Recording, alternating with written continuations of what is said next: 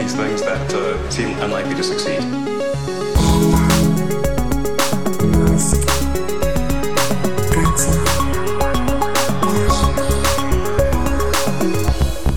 Bienvenidos a un nuevo episodio de Elon, el podcast de Mixio, en el que nos ponemos a hablar de Elon Musk y de sus compañías, de Tesla, de SpaceX, de Boring Company, de Neuralink, etcétera, y de un montón de cositas. En esta ocasión, como habréis eh, visto, la mayoría de los oyentes, eh, Matías, el pobre hombre, está enfermo, bueno, está recuperándose, ha estado unos días en el hospital, así que le deseamos que se ponga bueno y para sustituirle, en este último episodio de la temporada, me he traído al amigo Kiko Beats. ¿Qué tal estás? Hola, ¿qué tal, Alex? Gracias por invitarme. mucha presión, ¿eh? ¿eh? Último episodio, no está Matías. Recupérate, Matías, ¿eh? Sí, sí, sí, sí. Kiko ya estuvo en Kernel con nosotros porque Kiko tiene una empresa que es magnífica, que se llama Tesla Hunt, que se dedica a importar coches. Aquí el amigo se está moviendo Teslas por toda Europa, ¿verdad? A ver, lo has pintado demasiado bien. O sea, la, idea inicial fue que yo me quería comprar un coche, un Tesla. Y después de ahorrar, el tema era cómo, cómo localizas uno, cómo está el precio, cómo un poco ahorrar, seguir ahorrando para no comprarte uno nuevo. Y empecé haciendo un bot de Telegram y un poco, poco a poco eso ha ido haciendo bola.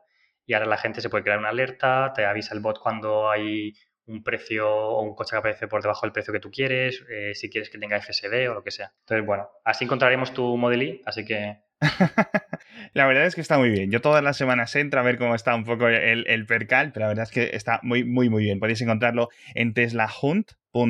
Os voy a dejar el enlace en las notas del episodio, pero vamos, muy, muy, muy recomendado. Y además que siempre lo hemos comentado, desde el punto de vista ecológico, la compraventa de segunda mano y de seminuevos de coches eléctricos es una de las mejores decisiones que podéis hacer porque ya dais amortizado eh, gran parte ¿no? de la creación del gasto del consumo de CO2 que se ha efectuado en la fabricación de las, de las baterías del coche y pues yo creo que es una de las opciones más ecológicas. Y en este podcast hablamos de un montón más de cosas. Me decía el Kiko, bueno, es que yo, como nos pongáis a hablar un poco de SpaceX, tal, me voy a perder, no sé cuánto. Y los dioses han respondido. Y teníamos un montón de temas diferentes para comentar, pero como es el último episodio y al final se ha liado en Twitter, como suele ocurrir, en cuestión de 30 minutos, se ha liado pardísima por un extracto de un libro en el que vamos a comentar. Así que yo creo que simplemente de este extracto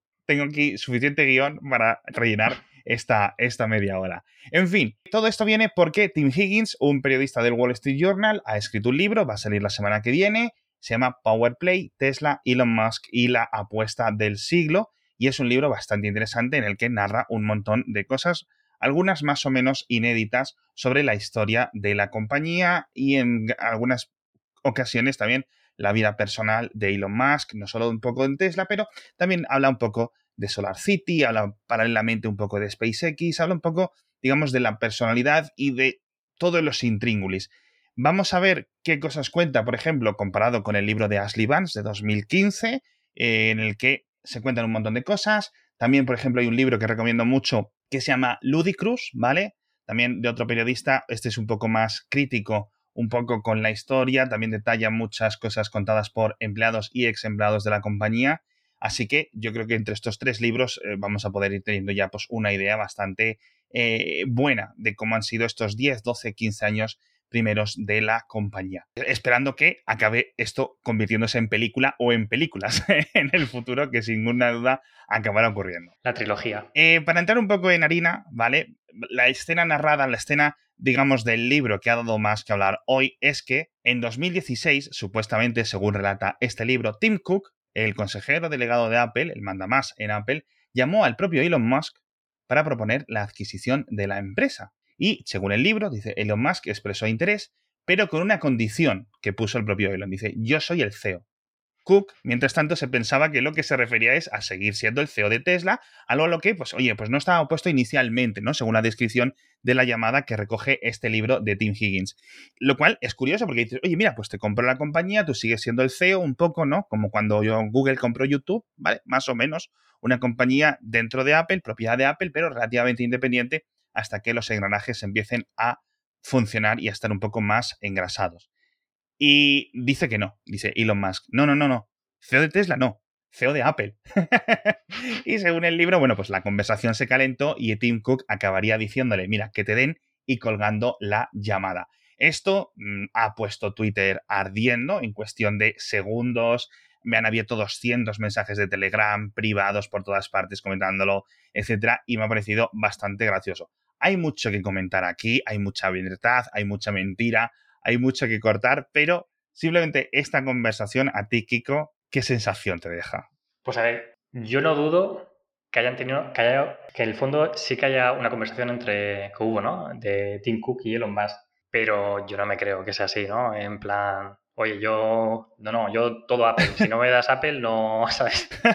No sé, me suena irreal, pero claro, luego dices, eh, es Elon Musk, ¿sabes? Igual, igual, igual sí, ¿sabes? Igual sí se la marca, ¿no? No sé. Claro, es que todo puede ocurrir. Es, es un mundo abierto de posibilidades este señor. Entonces, es muy curioso porque rápidamente, a través de eh, los agentes de prensa, Tim Cook negó esta conversación. En cuestión de minutos, obviamente, le bombardearían los mensajes al departamento de prensa de Apple.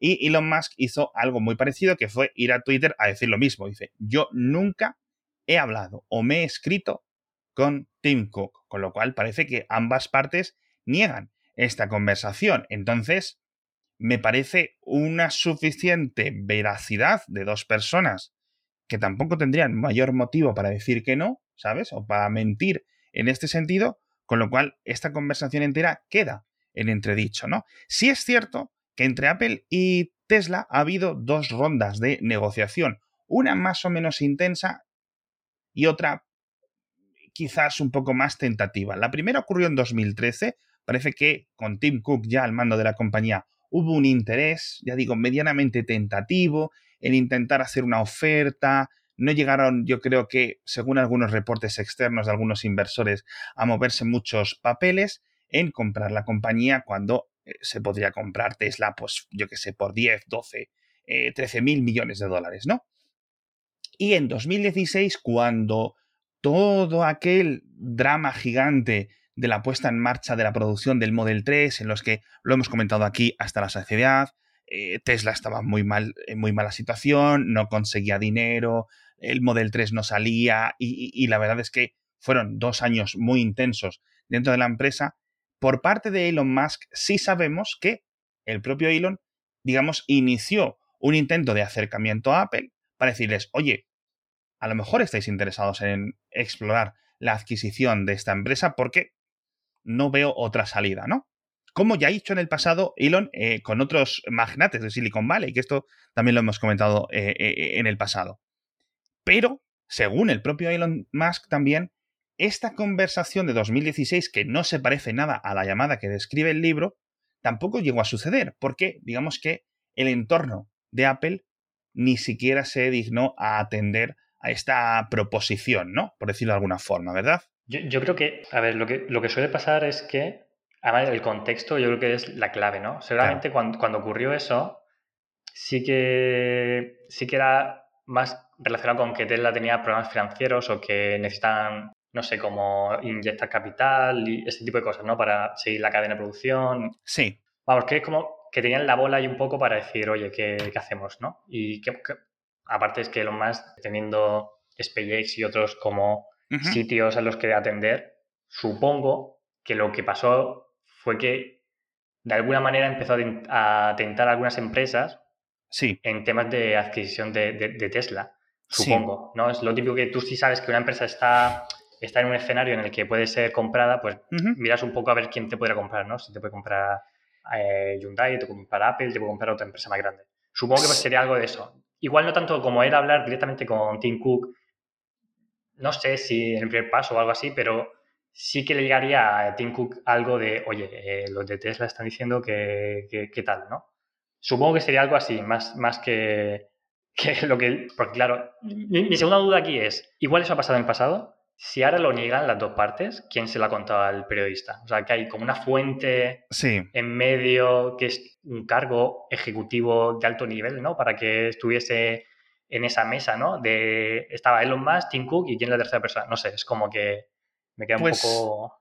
Pues mira, aquí podemos hipotetizar y al final yo creo que es lo gracioso de este episodio, ¿no? Porque podemos decir, oye, Claro, Tim Higgins ha ido a Twitter rápidamente a defenderse y dice, no, vamos a ver, dice, varias personas del entorno son las que me han contado a mí esta llamada. Con lo cual, entiendo yo que son personas del entorno de Elon Musk, no necesariamente ejecutivos de Tesla, porque Elon se mueve mucho por el ambiente de Los Ángeles, por el ambiente también de San Francisco, en los que, pues Elon, pues a lo mejor les pudo haber estado contando esta hipotética llamada, en el que, claro, si te fijas, es muy de fanfarrón. Es decir, no, pues entonces llamé a Tim Cook, le dije, oye, cómprame la empresa y a mí me haces CEO de Apple.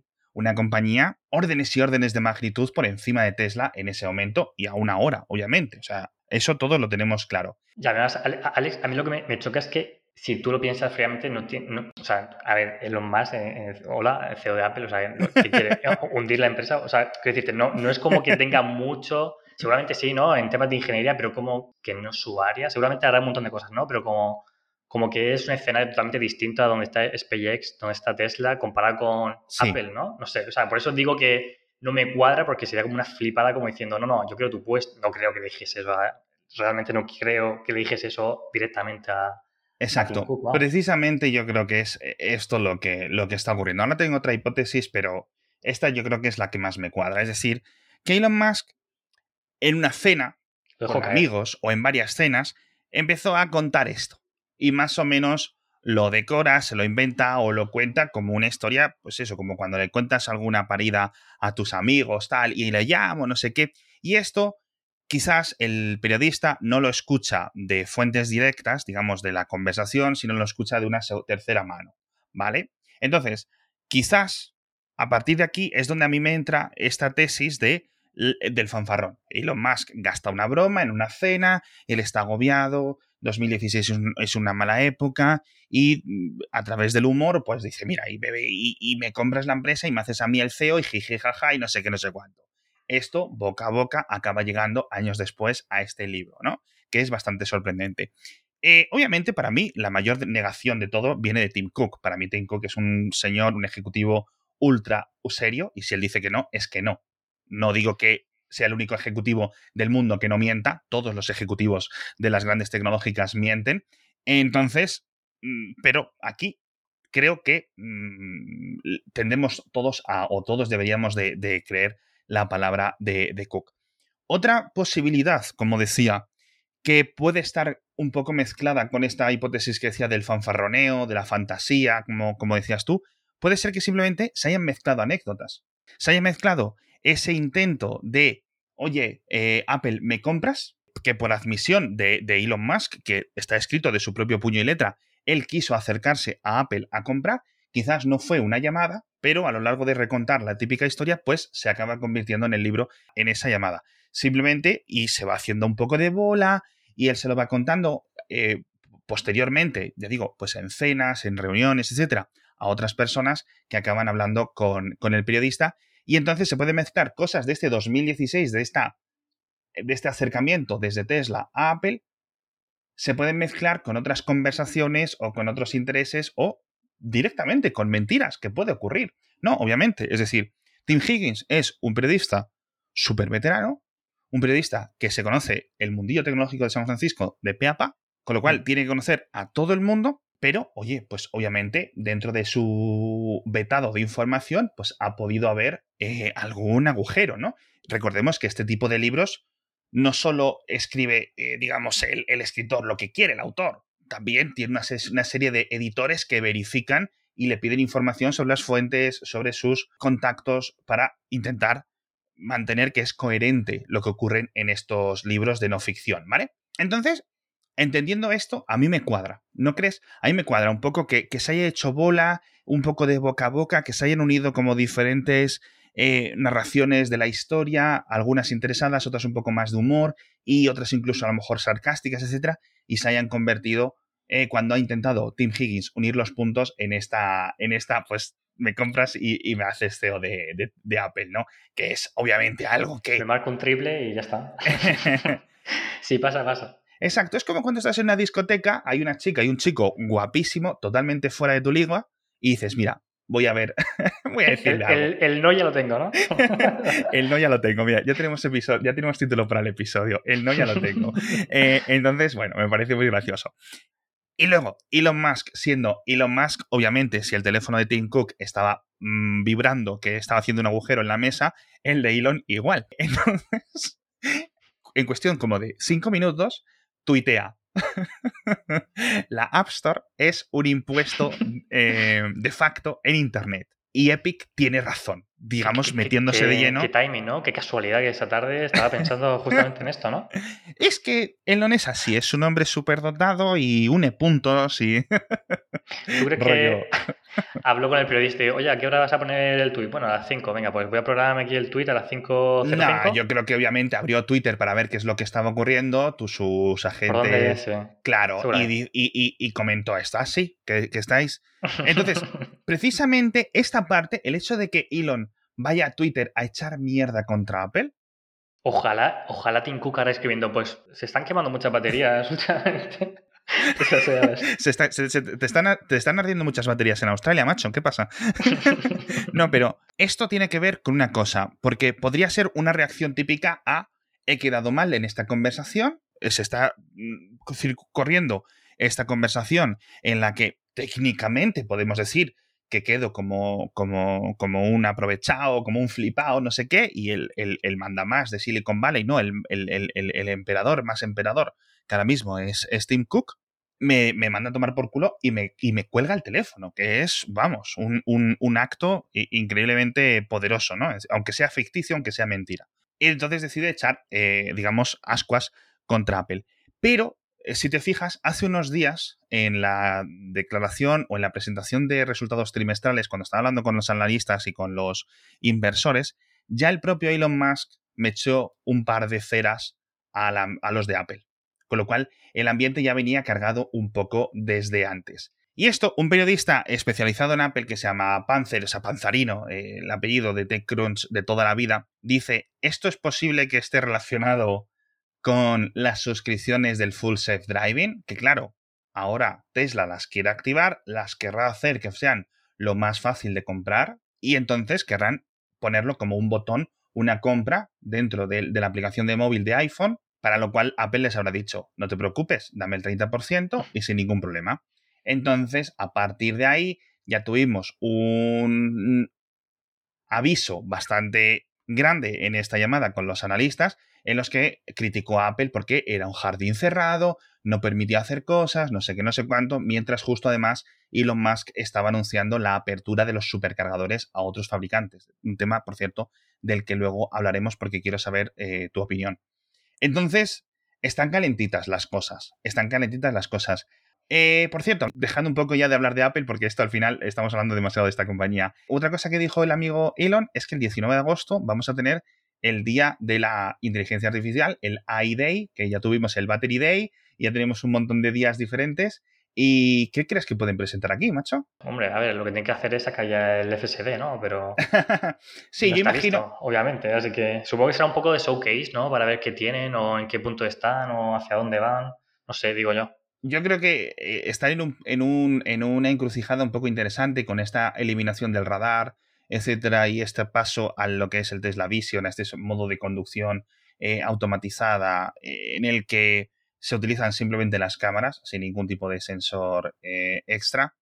Y ahí intentarán explicar un poco todo. Intentarán explicar sobre todo este dojo, estos supercomputadores, un poco la infraestructura detrás, quizás hablen un poco del futuro de los ordenadores de a bordo de, los, de la compañía, algún avance en programación que hayan hecho, en aprendizaje, cosas extra que puedan, que puedan comentar que aseguren en cierto sentido, oye, pues, qué es lo que estamos haciendo, etcétera. Y que también les sirvan una cosa que es muy útil para este tipo de eventos, que es para atraer talento. Porque al final sigue siendo el gran, la gran limitación de todas las empresas. al final, un, evento de recruiting, ¿no? Eh, en cierto sentido, son así. Es decir, tú muestras una tecnología muy guay y en principio trabajadores externos o gente que está en la universidad dice, ostras, tú, eh, en, dos meses he hecho el currículum aquí porque están haciendo cosas muy guays y quiero estar yo en este tipo de equipos, ¿no? Ese tipo de cosas eh, suelen, suelen servir bastante, ¿no piensas?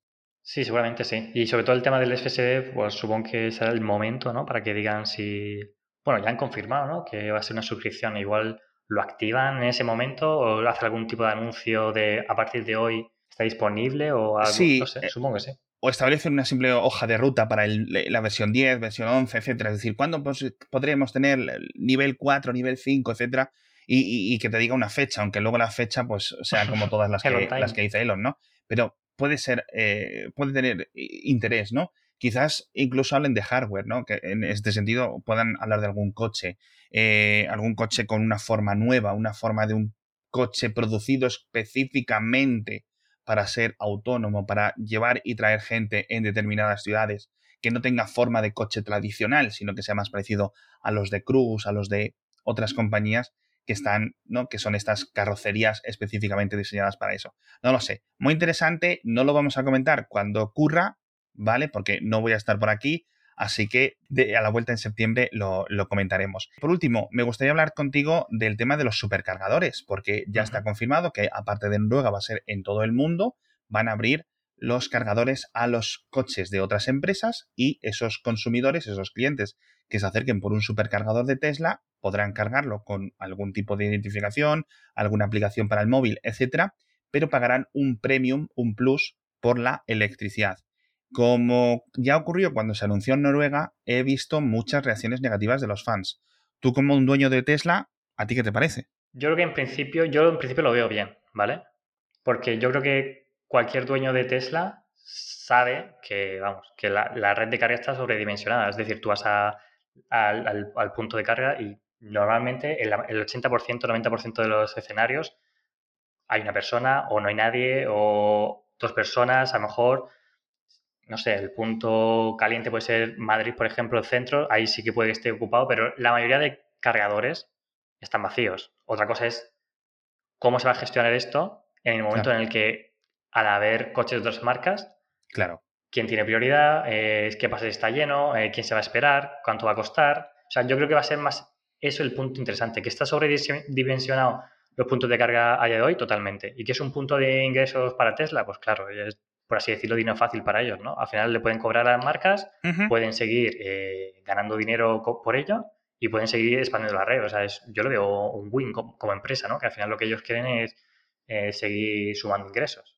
El tema es, claro, ahora los consumidores van a poder valorar, oye, pues si puedo cargar en un, en un supercharger, porque me voy a comprar un Tesla? Me puedo comprar otro coche, ¿no? Igual no ahora mismo, pero en el futuro puedes decir, oye, me puedo comprar un Mercedes, o me puedo comprar un Ford, o me puedo comprar otra cosa y cargarlo y usar la red, ¿no? Entonces, habrá que ver ese punto en el que convergen la- tanto los cargadores como los coches, como otros consumidores, como la marca Tesla como marca, cómo hacen esa gestión. Yo creo que ese es el punto interesante, porque que la red la usen otras marcas, en principio, esa está positivo, ¿no? Porque si no tienen, si no tienen cargadores, es- no sé, lo veo como un poco egoísta si están vacíos los cargadores, que no lo usen, ¿no? Eh, claro. Luego está el, el tema de que, claro, hay gente que exclusivamente se ha comprado un Tesla pensando que los cargadores son para ti, ¿no? Son, por eso te has comprado un Tesla, digamos, ¿no? Ya. Pero bueno, yo creo que el punto es ese, cómo la, la compañía gestione el que haya muchos coches, qué pasa, cuál es el precio, eh, quién se va a esperar cuando haya dos puestos vacíos y yo llego y llega otra persona que también tiene que cargar. Sí, yo creo que fíjate, el anuncio llega en una época que no es muy buena época, que es los, los, los desplazamientos veraniegos, en los que siempre hay pues un poco más de colas en los cargadores eléctricos, no, los no solo los de Tesla, sino en general todos. Porque sigue habiendo una infraestructura que, como dices tú, en el general de los días, es decir, un martes a las 10 de la mañana, están al 90% vacíos. El problema es el 1 de agosto, que todo el mundo quiere cargar su coche a mitad de camino, a mitad de recorrido, por mucho que lo puedas cargar en un coche, depende mucho también de la composición de las ciudades, ¿no? La composición de casas eh, unifamiliares frente a pisos eh, compartidos, o sea, pisos de viviendas, etcétera, porque obviamente pues hay personas que tienen un Tesla pero no lo cargan en su hogar y justo que te digan que encima, aparte de que va a estar lleno de, de Teslas, va a estar lleno de los Peugeot, los Audi, los Volkswagen, los no sé qué, todo el mundo se va a querer pasar por, por esa eh, estación, pues entiendo que pueda justo sentar un poco especialmente mal.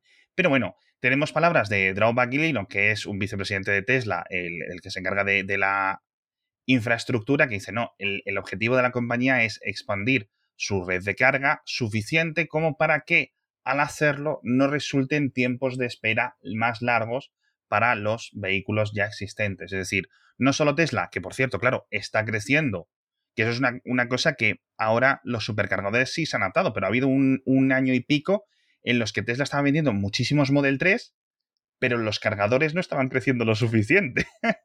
Hasta que, sobre todo en algunos países como en Países Bajos, en California, etcétera, donde se vendían muchos, muchos vehículos de Tesla, pues digamos que la oferta y la demanda se han equilibrado un poco más.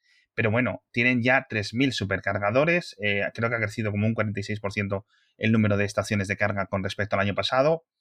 Y esto fíjate una cosa, y es que, decías tú, a nivel económico tiene sentido, a nivel financiero, totalmente de acuerdo, porque Tesla ha estado construyendo toda esta red de carga a pérdidas siempre. Es decir, lo construye como un incentivo para vender los propios coches. Todos los cargadores que ahora, cuando los abran y se empiezan a abrir, imagínate que Tesla, no creo que multiplique por 10, imagínate que Tesla multiplica por 2 su red de carga. Todos esos nuevos, toda la electricidad que vendan, si a ellos les cuesta 1 y lo venden a 1,2, todo mm. eso es dinero gratis, constante. Pum, pum, pum, pum, pum, pum, pum. Una fuente de margen de beneficios constante, ¿no? Y el hecho de que cada vez se sumen más coches eléctricos le beneficia de una manera pasiva. es decir, ellos ya tienen los puntos de carga, el, mercado se está moviendo a los coches eléctricos, pero cada vez se va a demandar más. No tienen que. Exacto. No sé, yo, vamos, yo lo veo un win. Ya te digo, el tema es cómo gestionas el el consumidor que ha sido fiel contigo claro. y que hay que comprar un Tesla porque le, le dijiste que, que, iba a tener el FSD y no se lo has dado, ahora le quitas el cargador, ¿sabes? Ese, ese es el, un poco el tema. Sí, eso la verdad es que puedo entender esa sensación de club exclusivo que se te escurre de los, entre los dedos, ¿no?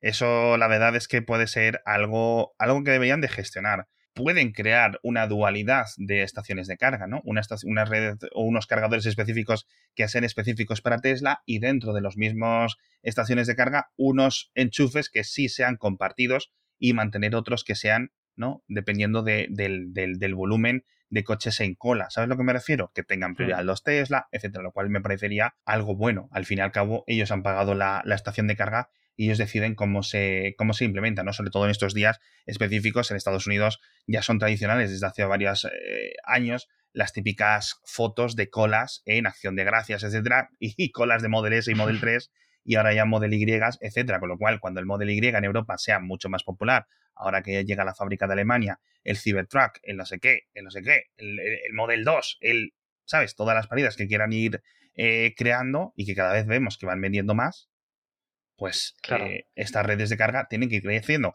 Pero es que al final, ¿sabes qué pasa? Que tú ves la competencia de, los, de, otras estaciones hmm. y es que están bien para cargar, ¿no? Pero ¿qué sensación tienes tú? Porque sigues teniendo que al final tú vas a un supercargador de Tesla y funciona. Sí, a ver, yo tampoco he tenido, tengo un Tesla, pero tampoco he tenido como mucha experiencia yendo de cargador a cargador. No he hecho un viaje tan largo, pero ya con los pocos que hayas hecho, te das un poco cuenta que la clave es la usabilidad ¿no? del puesto de carga. Tú llegas al puesto, por ejemplo, con la, con la manguera de Tesla, le das el botón, se abre. Son chorradas, pero son, alguien ha pensado en hacerlas, ¿vale? Y en qué funcionen, y en, oye, cómo hacer esto lo más simple posible. Como Tesla controla el software y el hardware, pues tienes integración, eh, por eso lo comparan con Apple, ¿no? Porque al final lo pueden hacer como transparente. Ok, ¿qué pasa cuando vas a tu puesto de que no es un Tesla? eh, tienes que bajar una app, te tienes que registrar, eh, depende de quién ha hecho la app, falla, no te pilla tarjeta, o sea, hay un montón de obstáculos. Totalmente. Para algo que luego es eh, muy básico, ¿no? Es decir, si no cargas, vas a estar ahí parado y, sí. vamos, que puedes estar incluso tirado, ¿sabes? quiero decir Que, que, si, no consigues resolver el problema, es una jodienda, ¿vale? Mm. Entonces, sí que es brutal que Tesla ya todo eso ya lo ha pensado, lo ha diseñado de una manera que, haya muy poca fricción. Ahora, ¿qué pasa? Las marcas, no sé, como yo sí que veo que están saliendo marcas que están como, eh, como Easy Charger, que estén como poniendo el foco en eso, ¿no? En decir, no, aparte de tener cargadores, intentar tener una red y formalizar un poco como una competencia eh, o una alternativa contra Tesla, eh, están pensando muy, muy bien que, esos problemas que al final son los que, los que te hacen no, no irte a otra marca, ¿no? Exacto. Y luego que no, hay una marca A día de hoy no hay una marca fuerte. Igual sí que hay alguna en Ionity, pero me parece, no sé si, la verdad es que no, no he cargado mucho en Ionity porque al final era súper caro. Era como, Hmm. es que no sé si tienen muchos, pocos sobre Europa, lo que sea, pero claro, si vale tan caro, es que no voy a cargar, voy a planificar para no cargar en, en. Exacto, Entonces, no sé, en un futuro a lo mejor de 10 años, a lo mejor está formalizado de otra manera y el escenario es distinto y hay más marcas o hay algo tipo estándar para todos los proveedores, no lo sé. Pero a día Sí. de hoy, claro, con esas variables, Hay, hay mucha fricción, la experiencia no suele ser buena, como dices tú, no es lo que tú te esperas. Es decir, muchas personas que, claro, eh, obviamente lo que ha ocurrido estos últimos 10 años, te compras un coche eléctrico, dices, tengo un coche más moderno, no sé qué, no sé cuánto, pero cuando llega a una estación de carga, estoy peor que cuando tenía el gasolina, porque llegas allí, el empleado que o no sabe cómo funciona, o no encuentra la llave, o no encuentra el, el- la tarjeta, o no sabe, o, no hay empleado. yo, yo he ido a pocos y, y y- no he hecho, he visto mucha gente que no me quiero imaginar lo que es hacerte un viaje de España o cualquier país de Europa. O sea, quiero decirte, en, en- con Tesla, ok, sin Tesla, ¿qué haces? O sea, para, empezar, te tienes que bajar 200 apps para ver en qué cargador hay que no sea Exacto. Tesla. O sea, no sé, es un, es un. Exacto. Falta, falta, yo creo que a lo largo de los próximos cinco años esto estará mucho mejor, la verdad, pero la, la facilidad y la sencillez y el, al final esto es usabilidad, ¿no? De Eso es. en cualquier parte del mundo tienes un pitorro que entra y echa el líquido mágico que hace que tu coche arranque y pagas y ya está. Es decir, lo ha solucionado, uno, la estandarización de la boquilla, la estandarización de, de las regulaciones, de, de cómo se prepara el combustible, etcétera, y la estandarización que te proporcionan Visa y Mastercard para pagar. O sea, es que no necesitas más para viajar por el mundo, ¿no? Tienen que hacer hasta que no esté el USB, ¿no? Digamos, de, de los puntos de carga. Claro, si esto ya está con el CCS, pero el problema es que, que si aquí la, la manguera no arranca, que si aquí la manguera está rota, que si aquí el paisano esto está en un hotel y el del hotel no sabe cómo funciona el punto de carga, o si yo lo cargo en un supermercado y nadie sabe de dónde está, o se ha metido un coche y ha aparcado ahí, ¿sabes? Ese tipo de cosas que no ocurren en una gasolinera. O que, te, de o que te normal. dicen, sí, tenemos cargadores, tienen un enchufe de pared. Tú llegas, eh, no va porque no tienen toma de tierra. Claro. ¿sabes? Y dices, bueno, pues ya me ha jodido el día. O sea, que Eso es. Al final es, algo que con cuanto más gente entre en el sector y más gente tenga coche, al final Sí. se hace sí. estándar y Yo creo, Genial. que, yo creo que en general lo podemos resumir en que el, el, el, el periodo de transición va a ser un poco incómodo, pero es un paso que hay que dar para, para que realmente el futuro sea más eléctrico para, para muchas más personas e ir quitando cada vez más coches de combustible de la carretera. En fin, muchas gracias, Kiko, por estar con nosotros en este episodio de LON. A ti por invitarme y bueno, que se recupere Matías y espero que en el próximo episodio saca él. ya has visto que es un poco... ¿eh? ¿Cómo se hace la salchicha desde dentro? Eso es. Así que nada, nos despedimos. Muchísimas gracias a todos por estar con nosotros. Muchísimas gracias a todos los que habéis estado de verdad escuchándonos eh, semana tras semana estos episodios. Muchas gracias a todos nuestros patrocinadores de toda esta temporada. Eh, patrocinadores increíbles, os queremos mucho. A todos los que habéis estado apoyándonos en Patreon, en Coffee, etcétera, a todos los que comentáis en el grupo de Telegram. Nos vemos la semana del 6 de septiembre, al no ser que haya que comentar alguna cosa explosiva en mitad de agosto, en plan, oye tú, que al final lo del CEO de Apple era verdad y tenemos que sacar episodio de emergencia, cosa que esperemos que nos dé un verano tranquilito. Muchísimas gracias de nuevo, Kiko, muchísimas gracias a los oyentes de nuevo y nos vemos en unas semanas con más episodios de